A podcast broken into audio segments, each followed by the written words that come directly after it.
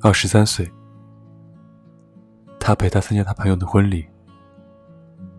婚礼上，新郎亲吻新娘，他搂着身边的她说：“我们也结婚吧。”他偏偏挣脱她的怀抱，扭过头：“我才不要嫁给你呢。”脸上却都是甜蜜。二十五岁，他们结了婚。卧室里、客厅里挂满了他们的结婚照。他搂着她喊：“太太，太太。”他像每一个疼爱丈夫的小妻子一样，每天早上帮他配好早餐，挤好牙膏，选好今天要搭配的领带。他出门前会在他额头上印一个吻。下了班。买些他喜欢的水果回来。他最爱吃桃子，又很讨厌外面那层绒毛。他总是洗干净再给他。吃过晚饭，他总要和他抢电视。他要看八点档的肥皂剧，他要看球赛。他争不过他，就垂下脑袋，一副委屈的小模样。他便会乖乖的把遥控器让给他。这招百试百灵。二十八岁，他为他生了个可爱的儿子，长得像他多一点。他总说：“怎么长得像你呀？那么丑，将来肯定找不到媳妇。要是像我多好，肯定是个大帅哥。”但是每次抱在怀里都舍不得放手，逢人就夸。我儿子特聪明，像我。晚上小家伙哭得厉害，他怕影响他休息，整晚都不敢熟睡。孩子一动，就马上醒来，轻轻的哄着。他说：“长大了要让儿子当科学家，多有出息。”他说：“要当宇航员，那样才酷。”他们吵架了。他很生气，下了班故意约了几个朋友聚一聚，很晚才回家。打开门，看见半躺在沙发上睡着的他，桌子上的菜还冒着热气，不知被加热多少次了。他突然就忘了生气的原因，轻轻抱起他，回了卧室。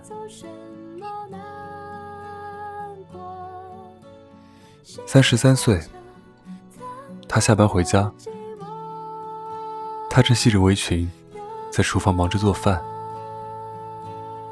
他扔下公文包，扯了领带，就走过去，从后面抱住他。他拍开他的手，去去去，快去洗澡去，一身的汗味。于是，他就扯上刚上幼儿园的儿子进了浴室。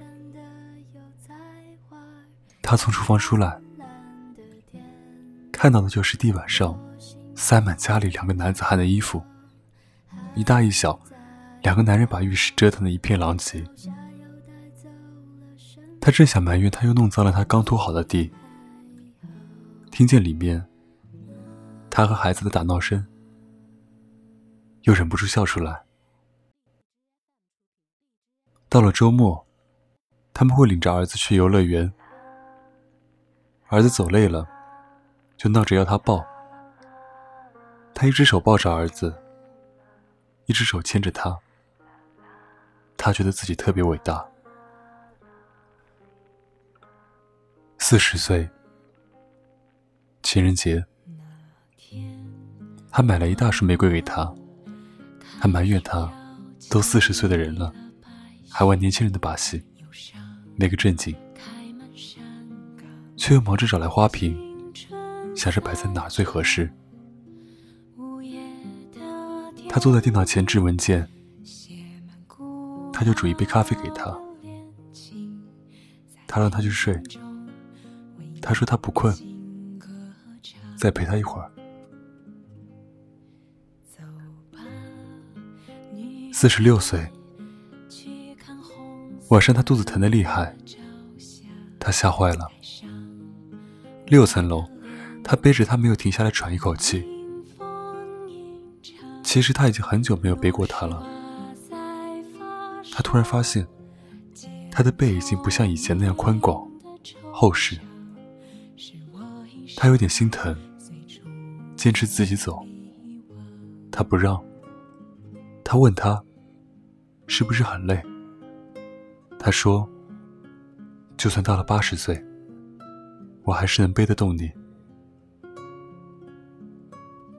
只是一个小手术，他却小心的不得了，又是煲汤，又是煮饭，很长时间不许他做家务。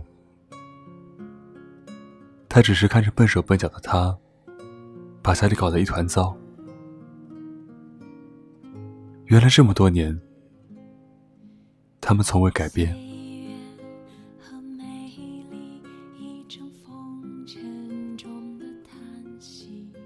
五十三岁，他们的儿子也结婚了，儿媳妇很贤惠，只是他们工作在外，都不在身边。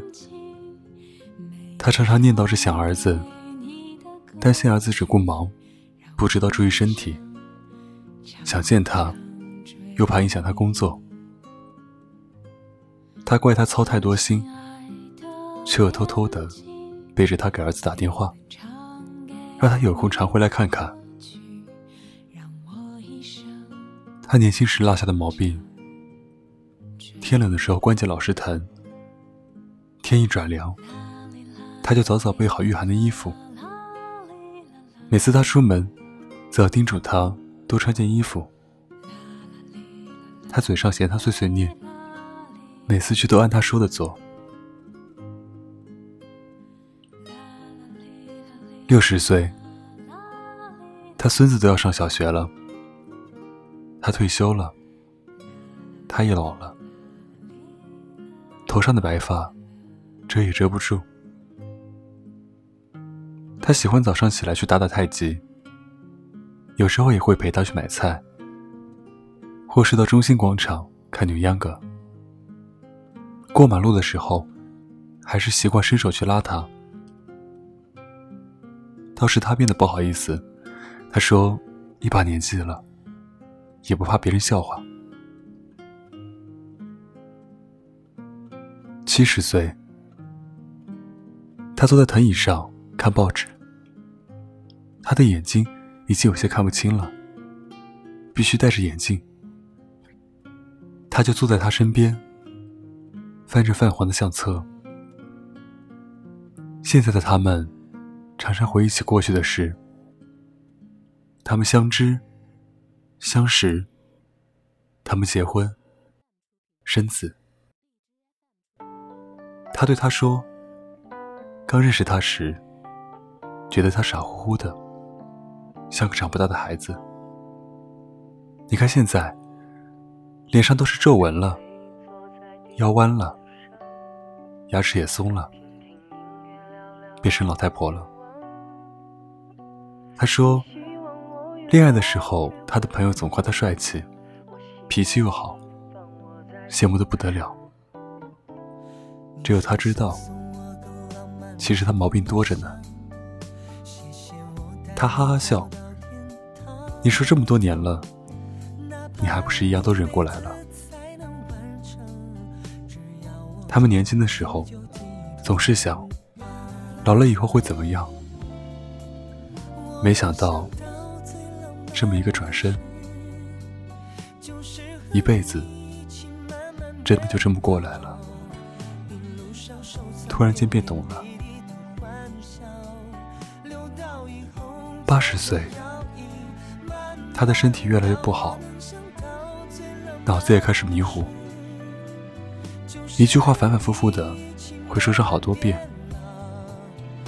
一会儿看不见他，就会像孩子一样慌起来。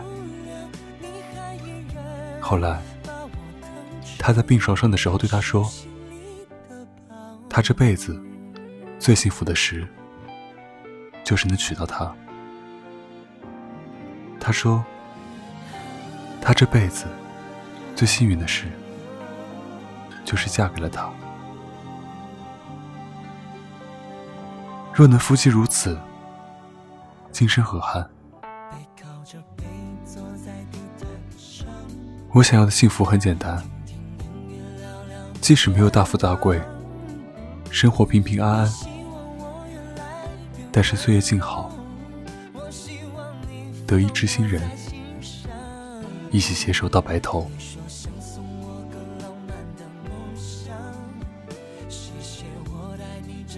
愿我们今生都能够嫁给爱情。祝你晚安，欢迎关注我的新浪微博，搜索“沉默”，微信公众号搜索“深夜疗伤室”。我是沉默，我们下期再见。祝你好梦，拜拜。